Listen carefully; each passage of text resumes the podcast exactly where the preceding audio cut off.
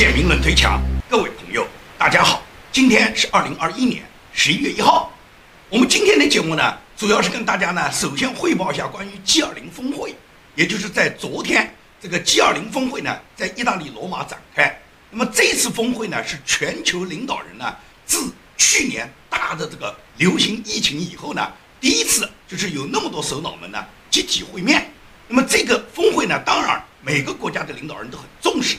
只不过呢，这个上面缺席了两个重要的领导人，一个呢就是习近平，第二个是普京。习近平和普京两个人呢都没有参加这一次呢 G20 峰会，那么理由呢都是什么疫情啦，反正呢就是找出各种理由就是不来了啊，说是疫情有关。那么这些国家领导人他们跟疫情就没有关系吗？那么最终习近平和普京呢都是以视频方式呢出席这个二十国集团领导人的会议。那么习近平到这个会议上面仍然是要发表一番讲话的，在这个讲话他发表以后，中国的官媒呢又开始给他吹嘘了。习近平即使没有到会上。也是在给全球治理指明方向，也就是中共呢一贯呢就是毫不要脸的，动不动就说习近平是指引人类前进方向。习近平没有到这个 G20 峰会，也是给 G20 峰会所有领导人把脉开方，给他们指明全球发展的方向、全球治理的方向。那么所谓治理，主要就是指一是疫情需要根治，第二个气候需要治理，第三个经济需要复苏。也就是呢，中共的官媒就把习近平吹嘘到什么？他参加一个视频会议，在视频上发表一个讲话，已经给全世界指明了发展方向了。全世界领导人都听习近平一个人的，这就是中共呢官媒呢表达的这种说法。但实际的状况是，习近平没有去呢。这二十国峰会的领导人，绝大部分人呢，心里面呢都非常的鄙视，认为你习近平摆什么谱啊？什么大国领导人啊？到了这时候，全球峰会领导人大家在讨论全球共同关心的问题，你不出席算什么呢？所以说呢，没有几个人对习近平不来呢，是对他能够表示原谅的。你爱来不来，最好你中国干脆退出，以后讨论问题跟你中国没什么关系。那么拜登呢，他是一心一意希望习近平去的。因为本轮这个 G20 峰会呢，拜登本来想创造一个在这个峰会上面呢，能跟习近平面对面谈判、跟习近平见面的一个机会，但习近平不来，拜登肯定这个愿望就落空了。所以说，拜登呢，他仍然到现在还耿耿于怀。在参加完 G20 峰会以后呢，拜登发表的这个新闻发布会上的讲话时候，还再一次提到了关于习近平和普京不来，不来，他认为很多事情就没办法干了哇，所以他感觉到很大的失望。他在言辞中就明确就讲，我很失望。说，因为中国和俄罗斯领导人都没有来，习近平、普京都没有来，他们没来，他们也没有对气候变化呢做出任何承诺，所以说拜登感觉到失望。你觉得习近平做出承诺，你就不失望了吗？习近平可以给你乱承诺啊，但是承诺的东西，习近平能兑现吗？所以到拜登呢，他就是搞政治正确，要求呢习近平他做出一个承诺，但是习近平代表的是中国共产党，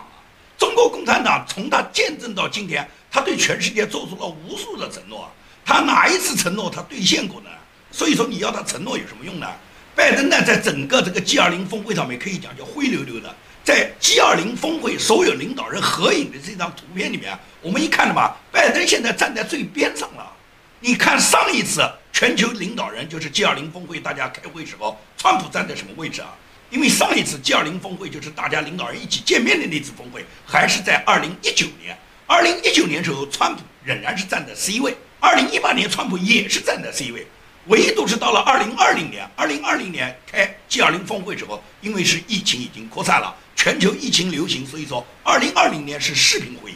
一九年、一八年，川普都出席，而这两次峰会里面，川普全部是站在 C 位，而拜登他第一次参加全球 G20 峰会，他就站在最边上。你觉得美国大国的领导人为什么到国际舞台上面只弄了一个最角落的这个角色啊？所以说，拜登他从来没考虑过他自己，无论是在国际还是在国内，没有人支持他，对他推出的各种荒谬的主张，人们都感觉到非常的荒唐。你拜登能当什么总统啊？你提出的这些建议，有哪样建议能够得到民心？有哪样得到在美国能够全部贯彻的呢？这两天，拜登政府他策划的两件事，是在全美引起了强烈的争议的。也就是拜登他自己莫名其妙的，他说他打算宣布美国不首先使用核武。我不知道拜登他讲这个话他的目的是什么。当他说他打算宣布美国绝对不首先使用核武的时候，中国高兴死了。胡锡进马上就做出呼吁了。胡锡进要求拜登赶快宣布，而且必须是宣布美国是无条件不首先使用核武。也就是你美国不首先使用核武，中国。就可以首先使用啊。也就是等你美国反应过来，你要对中共进行核打击之后，中共已经把他的核武器全部打过来，已经把你美国已经死伤无数了。虽然美国最终能战胜中国，美国的反制力很强大。问题是一开始要受到巨大的伤害啊！你知不知道，如果中共首先使用核武的话，肯定对美国产生巨大的打击啊！中国这种流氓政府，他不要负什么责任的哇！所以拜登讲这个话就是给中共递刀子，中共高兴死了。你拜登赶紧宣布。所以说呢，这是拜登他首先讲，他准备承诺美国不首先使用核武，而且是无条件的。这是拜登的这个新的提议，现在在美国朝野两党引起了巨大的争议。绝大部分的议员，不管是共和党还是民主党的议员，都反对拜登提出的这个政策。第二个政策呢，拜登打算呢，在川普政府执政期间，当时有大批的非法移民到达美国，而美国对这些人，除了从疫情上要控制，要对他们进行检测，同时对他们的家庭要进行甄别。在这个过程中呢，有一部分家庭呢，父母和儿女呢是暂时分离的。现在拜登就抓住这件事，就认为对这些非法移民呢很不公平，这些非法移民受到了伤害。也就是变成你是非法移民啊！你只要非法进入美国，一进入美国就受到伤害了。而受到伤害以后，结果是什么呢？不仅要给你移民身份，给你发绿卡，拜登要给每个家庭要发四十五万美金啊！你看看这种好事哪里有啊？全世界你到哪个国家能轮到你能得到那么大的便宜啊？也就是你非法进入人家国家，带着一身病毒，有可能你是吸毒的，有可能你是贩毒的，有可能你是刑事犯罪的，有可能你是暴力恐怖分子。无论你是什么身份，你只要混进这个国家，然后你就受到伤害了啊！你受到伤害以后，这个国家政府不仅要发给你绿卡，给你永久居民的身份，给你投票权，而且还要给你每个家庭发四十五万美元啊！这就是拜登的政策。说句真话，全世界你到哪个国家能找出这么愚蠢的国家领导人，能做出这么愚蠢的政策？所以说，拜登就准备这么去干。目前他这个政策当然受到一部分共和党人的质疑和反对，但最终这个政策能不能推行下去，我不清楚。但是拜登能提出这种想法，你就可以觉得拜登荒唐到什么地步。而且这个还不是最荒唐的。拜登的荒唐的事情是一桩接着一桩啊，也就是那个黑人弗洛伊德，就是曾经历史上有过五次犯罪记录的这个黑人弗洛伊德，最终被民主党树为英雄的嘛。弗洛伊德事件所发生所在的那个城市就在明里苏达州的明里阿波利市，那么明里阿波利市即将投票决定什么？决定是否解散他们这个城市里面的警察局，而以公共安全部来取代，也就是警察局就下岗了，以后没有警察了。那么原来警察的这个职能呢，现在用公共安全部来替代。这个所谓的公安，不是中国老百姓你在街头上看到的公安，而是相当于中国的城管。也就是这个所谓的公安，它并不为当地老百姓服务的。也就是你打九幺幺让警察出警是没有了，它只服从于当地政府。简单一点来讲，就是成为当地政府的打手。这准备在明里阿波利市全线推行，把警察局取消。变成公共安全部，而这些公安他们的职责就是执行政府的指令，行使城管的责任，对城市进行管理嘛。这就是美国啊，也就是说，拜登民主党执政以后，他就把美国糟蹋成这样啊。所以你看到这些例子，你不觉得触目惊心吗？也就是中国所做的事情，以及中国专制制度下发生的这些荒唐事情，现在在美国很多城市都开始落实。拜登正在一步一步的把美国进行中共化，进行中国专制化，也就是把美国现在推向委内瑞拉，推向南非，推向中共这样一个无耻的共产主义制度化。这是美国现在目前它的这个民主制度受到考验和受到颠覆的一个重大问题。而这个过程中呢，共的意识形态的渗透，中共对美国进行的颠覆呢，中共是长期做这个工作的。不管是习近平执政，还是习近平之前，无论是胡锦涛、江泽民，还是邓小平，从中共他掌控政权以来，他一直视美国为敌人。无论美国跟中国关系好的时候，还是不好的时候，中共从来没放弃过要颠覆美国的国家制度。现在习近平他是面临着他自己要二十大连任，他主要要控制和处理国内的这个政权更替的问题。所以他没有那么多心思，现在跟拜登去烦，去参加什么 G20 峰会，去参与国际大家庭，去讨论中国气候的变化了，讨论全球的抗议了。现在习近平最大的这个想法就是怎么样让他自己能够顺利的接班，完了以后他准备收拾台湾，这是习近平最大的想法。但是习近平接班的这个道路上显然是遇到重重阻力的。这两天我们看到的很多新闻报道都反映出习近平现在受到党内极大的这个反对的力量对他的反扑。也就是十月二十九号，中共官媒报道了河南省委新当选的常委的结果。在这个新任常委的这个结果里面，我们看到了枝江新军，也就是原来来自于习近平这个圈子里面的这个杭州市的，后来调任郑州市委书记的徐立呀，徐立居然没有当选省委常委，这个是非常不正常的。因为徐立是标标准准的浙江新军，在这个之前就是调任河南郑州市委书记之前呢，他是担任杭州市长的，是长期在浙江任职的，是完全属于习近平这个浙江新军啊，就是闽浙沪他这个干部队伍里面他自己圈子里面的人。他之所以能够在郑州担任市委书记，以及郑州大水的时候，他可以胡乱作为，导致了郑州大量的死伤的这种状态下，他仍然高坐他市委书记这个宝座，而且不受到追责。尽管国务院来查，查了半天，李克强的国务院的事故调查组也没敢给徐立定下什么罪状，也就是徐立照样平平淡淡当他的市委书记。但是呢，就这么几天，也就是突然徐立的这个省委常委被免掉了，郑州市委书记的位置就不保了。那么徐立现在突然被调离，那么显示的什么？毫无疑问来讲，这是习近平二十大连任之路啊，绝对不平坦。也就是呢，像徐立是属于习近平他的手下的，斩掉习近平的手下，问责他，那显然就是党内通过问责徐立，然后向习近平挑战。那么徐立他这次被拿下，对习近平他连任来讲，毫无疑问来讲是个阴影嘛。只是呢，目前来讲，官媒没有做出明确的报道。我们现在还很难马上就判断出徐立这次职务被撤换，没有进入省委常委，没有继续担任郑州市委书记，他究竟算是河南水灾的问职，还是追究他当杭州市长时候的旧账？目前呢还不是很清楚。因为呢，杭州市市委书记周江勇呢刚刚被中纪委抓捕，而周江勇和徐立呢曾经在杭州呢共同主政，也就是呢，周江勇和徐立都非常支持马云的，马云跟周江勇的关系相当好。那么在这种情况下，周江勇因为马云的事件，现在被中央调查，徐立是不是也深染其中？目前来讲还不清楚，只是呢，你可以判断出，也就是习近平的浙江新军啊，现在呢肯定是受到一部分的质疑和受到一部分打击的，这都是党内的力量呢对习近平进行反扑。那么习近平现在就是病急乱投医啊，他看来看去他找不到敌人啊，因为所有人都是忠心拥护他的哇，他感觉不到哪一个从表面上感觉到是敌人。但是冷箭就是一支接着一支啊，所以说习近平现在就到了嘛，到了恼羞成怒的地步，也就是他谁都不相信，哪怕那些曾经帮他一下汗马功劳的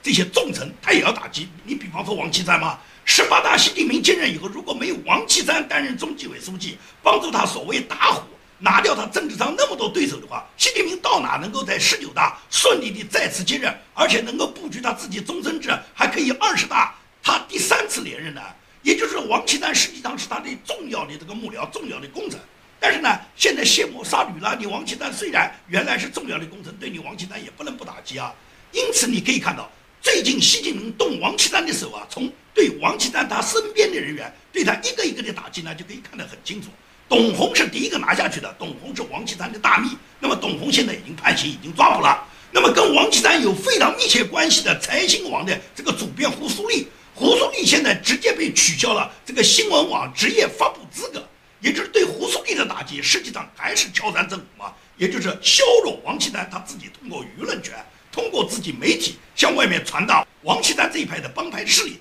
也就是把王岐山他自己的这个喉舌先把它阻断。那么另外一个白手套人物就是海航董事长陈峰，也就是海航大家都知道是王岐山一手经营，跟王岐山有非常密切关系的这么一个企业。这个企业中共最终对他进行什么破产啦、重组啦，反正就是打击海航，最终还是把海航的董事长陈峰抓起来了。而对陈峰的打击是非常惨的，叫家破人亡。因为陈峰这次抓绝不简简单单是把他一个人送到牢房里面，他一人顶罪，全家平安就拉倒了，根本不是，是把陈峰和他自己家族里面所持有的所有海航股权全部收回。陈峰名下的香港豪宅被这个接管人接管下来以后，最终用低价打七折的低价就把它卖掉了。包括陈峰的侄子叫陈超，陈超投资了香港几套豪宅，这个豪宅总共价值三十亿，被债权人接管以后，陈峰家族连一毛钱都没有拿到。这就是呢中共卸磨杀驴的结果，打击陈峰，打击海航，而打击陈峰实际上是剑指王岐山的，也就是通过打击陈峰，打击胡苏立，对王岐山施加压力。这就是中共他一贯的做法嘛，而中共一边是对王岐山的手下进行各种镇压，同时呢，在理论上面呢，对王岐山呢进行敲打，也就是《学习时报》。所谓《学习时报》是习近平安排的，打着这个学习习近平思想为名的，帮助习近平传声的一个重要的一个喉舌一个媒体。这个喉舌媒体直接表达的是习近平他自己本人的声音。所以说，这个《学习时报》在十月二十二号就发表过一篇文章，这篇文章名字叫什么？叫《西汉贾谊的治安策》。他这个文章都是借古讽今，也就是他在这个文章里面写说，乱之最大隐患在诸侯。这句话就是表示，中共最高层如果乱，乱就乱在诸侯身上，乱在你们党内的高层干部身上。他完全是借古讽今，用这样的语句。他强调治安策是中国历史上最重要的政论文章之一。尤其是他坚决维护中央权威，反对诸侯分裂思想，对巩固社稷以及绵延后世都起到重要的作用。所以说呢，《学习时报》推举这个西汉贾谊的治安者，实际上是对中共现有高官对他们进行敲打，告诉你们，乱就乱在诸侯，江山社稷发生问题，都是你们这些诸侯在内部起作用。因此来讲，对你们这些诸侯的打击，实际上就是维护中央集权的统一嘛。这就是《学习时报》他要传达的最主要的理由。而这个过程中，习近平一边他要巩固党内的权力，为他自己二十大做好自己二十大能够连任的准备，同时不断地在国际上面，尤其对台湾呢进行各种武力威胁，语言上面也是挑衅人家台湾，企图制造就什么中共马上就要攻台的这种气氛。用这种情况，一是调动草民，让草民拥护党中央嘛，马上要打仗嘛；第二个给台湾制造压力以后，把全世界的这个注意力呢都吸引到台湾身上。然后习近平这边顺顺利利接班，等他接班以后，要不要动台湾的时候，我觉得他是不会放弃拜登执政的这个良好时机的。在拜登执政这个状态下，习近平动手台湾的可能性是非常大的。但是目前呢，他只是造声势。所以说这两天，国防部有一个新闻发言人，一个大校，名字叫秦安。秦安他在一次讲话中已经是非常非常的露骨了。他说是祖国必须统一，不计代价动如雷霆后，冬季我们到台北去看雨。也就是他强调到要到冬季就到台北去看雨了，那现在离冬季没有几天了，你觉得这个冬天解放军能够到台北去看雨吗？不说是他讲的这种荤话，抄的人家一句孟庭苇的歌词，那解放军冬天作战，冬天渡海，有这个可能吗？解放军有这个渡海能力吗？所以说呢，这个中共呢，他只是呢在网络上不断的叫嚣，在舆论上制造各种紧张气氛。国台办的副主任讲的话更可笑了，国台办副主任叫刘金川。他居然最近发表公开谈论，说什么？说如果大陆统一台湾以后，台湾的财政收入尽可用于改善民生。这个话讲的一下子，台湾人就全部笑了。我们的钱你现在来带我们安排啊？改善台湾民生，台湾民生需要你来改善。你改善改善你大陆的民生，你看看大陆人都穷到什么地步，你跑来惦记着我们的财政收入了，来改善我们的民生，这简直就跟朝鲜指天发誓，他要改善韩国人的生活和韩国人的国际地位一样。人家台湾人的这个收入和台湾人的这种生活状态，人家的这个民生基础，哪需要你中共来操心啊？台湾和你中共简直是天壤之别。台湾人家早已实现了免费医疗、免费教育，台湾人均的 GDP 是你大陆的三倍，人均收入同样是你大陆的三倍。你看不到台湾和你中国的本质区别吗？人家台湾才是全民共同富裕，你中共动不动去改善别人的民生，你自己的民生有没有改善好？中国的老百姓现在处在什么状态？究竟你应该去统一人家台湾，还是人家台湾来统？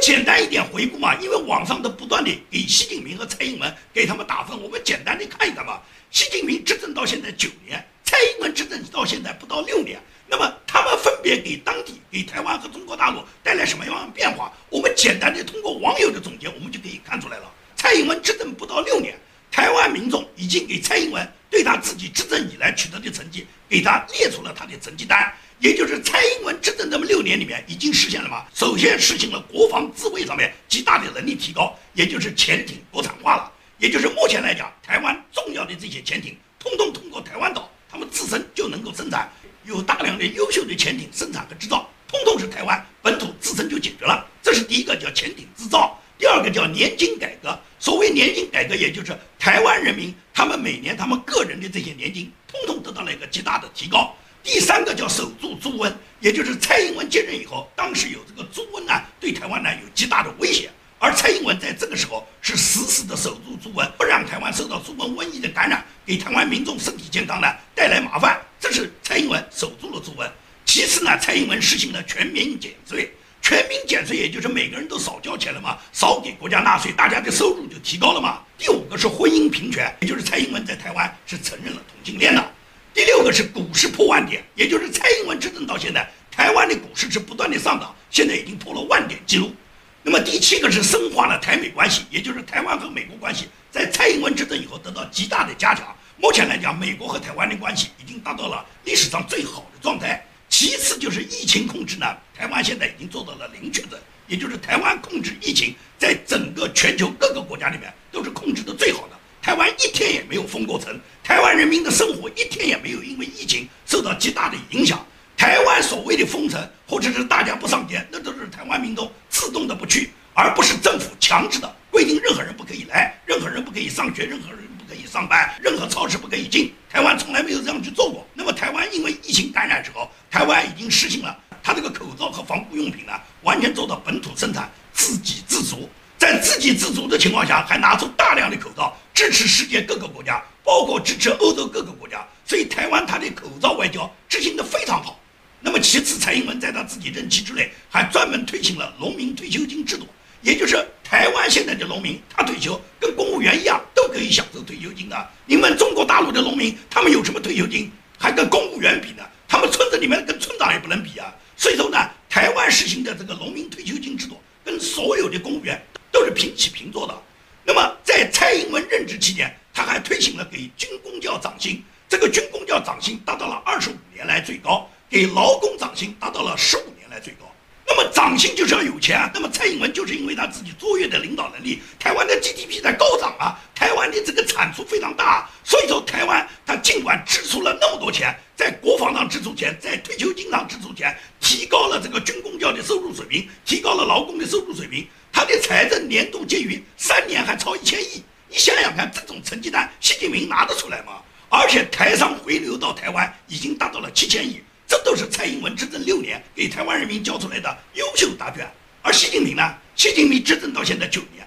他这九年给中国带来了什么呢？随便给习近平数一数你就知道了。给中国人民带来最大的灾难，首先是新冠病毒吧。武汉病毒是习近平带来的吧？有了武汉病毒以后，全国全世界都民不聊生吧。所以说，习近平给中国最大的危害，首先是带来了武汉病毒。其次是带来了中国几千万失业大军，也就是中国有几千万人下岗，根本就没有饭碗了。他带来了非洲猪瘟，人家蔡英文是控制了台湾的猪瘟，但是习近平带来了非洲的猪瘟，带来了非洲大量的艾滋病，把很多黑人学生带到中国来，然后到山东大学给他们发三个女学班，大量的艾滋病在中国很多城市里面蔓延，这都是习近平带来的。现在呢，他到处割韭菜，他又要带来了房产税，也就是他不搞房产税，割不到韭菜了。所以说他又带来了房产税，更重要是带来了网络禁言嘛，也就是在习近平统治这么九年里面，对中国网络舆论控制的是最严格的。你说一个“沙雕连”三个字都要抓起来了，你质疑一下中印双方军队对垒的情况，这个蜡笔小球都要被抓起来了。也就是中国哪有什么网络自由，哪有什么新闻自由啊？带来了中国几十万家、几百万家这个大量的外企外逃，也就是外企都撤走了，带来了中国的闭关锁国，带来了上千万家的民企倒闭，带来了习近平天天给全世界送钱，就是中国的民生已经民不聊生，但是他还把大量钱送到全世界去。最重要是他带来了香港一国两制的毁灭，也就是香港回归这么二十多年来，本来香港是可以按照一国两制的道路。继续走向香港的繁荣道路，保持香港的东方民族、亚洲金融中心的这个地位的。但是习近平来了没几天，就把香港彻底毁掉了，用国安法现在彻底捣毁了香港的一国两制。现在大量的港人，尤其香港那些精英，全部从香港流亡海外，也就是香港现在完全给习近平毁掉了。这不就是习近平执政九年给中国、给全世界带来的祸害吗？你还看不见吗？他拿什么跟人家蔡英文比的？在这种情况下，你动不动要去统一人家台湾，究竟是人家台湾要统一你，还是你去统一人家台湾？也就是习近平执政这九年，在中国他制造了无数的让你感觉到匪夷所思的事情嘛。就这次这个钢琴家李云迪的事情，李云迪嫖娼固然是他道德上的瑕疵，但是人家没有违法，你们把人家赶尽杀绝，也就是对李云迪这种处理，让很多人都感觉到中国政府是丝毫不爱惜人才，一点不尊重艺术人才。像李云迪这种钢琴家，正是几十年、几百年才培养出来一个，你们为什么因为这点小事就对人家赶尽杀绝呢？李云迪我并不为他叫屈，也就是李云迪也是个小粉红。热爱共产党的很，他今天被共产党无产阶级专政铁拳击得粉碎呢，他要给他自己做总结。我现在讨论的是共产党的态度，而不是讨论李云迪本人。他因为是小粉红，对面打击活该。共产党他从来不爱惜人才，他对李云迪这种做法，不代表每个人都看得下去，不代表没有人去挑战的。我在昨天就在网络上看到，中国音乐家协会有一个会员，这个会员名字叫季志平。我并不了解季志平他本人的生平简历，也不知道他是属于什么样的音乐家协会上面的成就，他成为中国音乐家协会的会员。但是他的正义感，我从他的退会说明里面，我是完全看到了。也就是季志平，他专门通过他自己所在的佛山音乐协会，给中国音乐家协会发去了他自己的退会声明。这个退会声明他说的很明确：鉴于中国音乐家协会在处理李云迪事件上的不智，本人决定及时退出中国音乐家协会，以抗议中国音乐家协会的错误决定，并对李云迪先生表示声援。人皆有错，但李云迪先生之错却是瑕不掩瑜。中国音乐家协会的极端做法，完全是落井下石的过分之举。对这样一位曾经为中国音乐事业做出杰出贡献的音乐奇才下此狠手，实在是令人发指和卑鄙无耻的。所以说呢，季志平他发表的这个退会说明呢，至少认为中国的音乐家里面还有什么，还有仗义直言之人。也就是这个社会，并不是所有人都是跟一样的是非不分的。而李云迪凭他的艺术才能，你共产党对他这样打击，你把他主动推出国门之外，全世界邀请李云迪的人多了。这两天，耶鲁大学音乐学院的院长罗伯特·布鲁克，他本人就收到了很多的电话，所以呢，他本人呢，在昨天就是十月三十一号，他在本学院网站上回应说，他说很多耶鲁大学音乐学院的人和其他机构的人都向他的办公室询问。要求证实李云迪是否已经被耶鲁大学聘请的这种说法，最终这个音乐学院院长就明确就说，我们学院呢没有这样的任命，就是目前来讲呢没有聘任李云迪到耶鲁大学音乐学院来。但是李云迪现在受到全世界的邀请，受到全世界音乐圈对他的这个音乐才能的肯定，这是完全是理所当然的。所以说李云迪在他自己受到这个治安拘留处罚，他结束之后。他本人如果是到达海外，可以讲全世界的音乐学院都会向他伸开热烈欢迎的怀抱。我相信李云迪到国外发展，抛开中国小粉红，抛开追随共产党的这个政治教条，认清共产党的邪恶，李云迪弄不好痛定思痛以后，李云迪可能在音乐方面做出更大的成就。所以说，我们期待着李云迪呢，被共产党这个无产阶级专政铁拳接着粉碎的小粉红的思维被打击了以后呢，他能够呢能醒过来。醒过来，早一天加入到反抗中共专制的道路上去。好，今天的节目就做到这里，谢谢大家。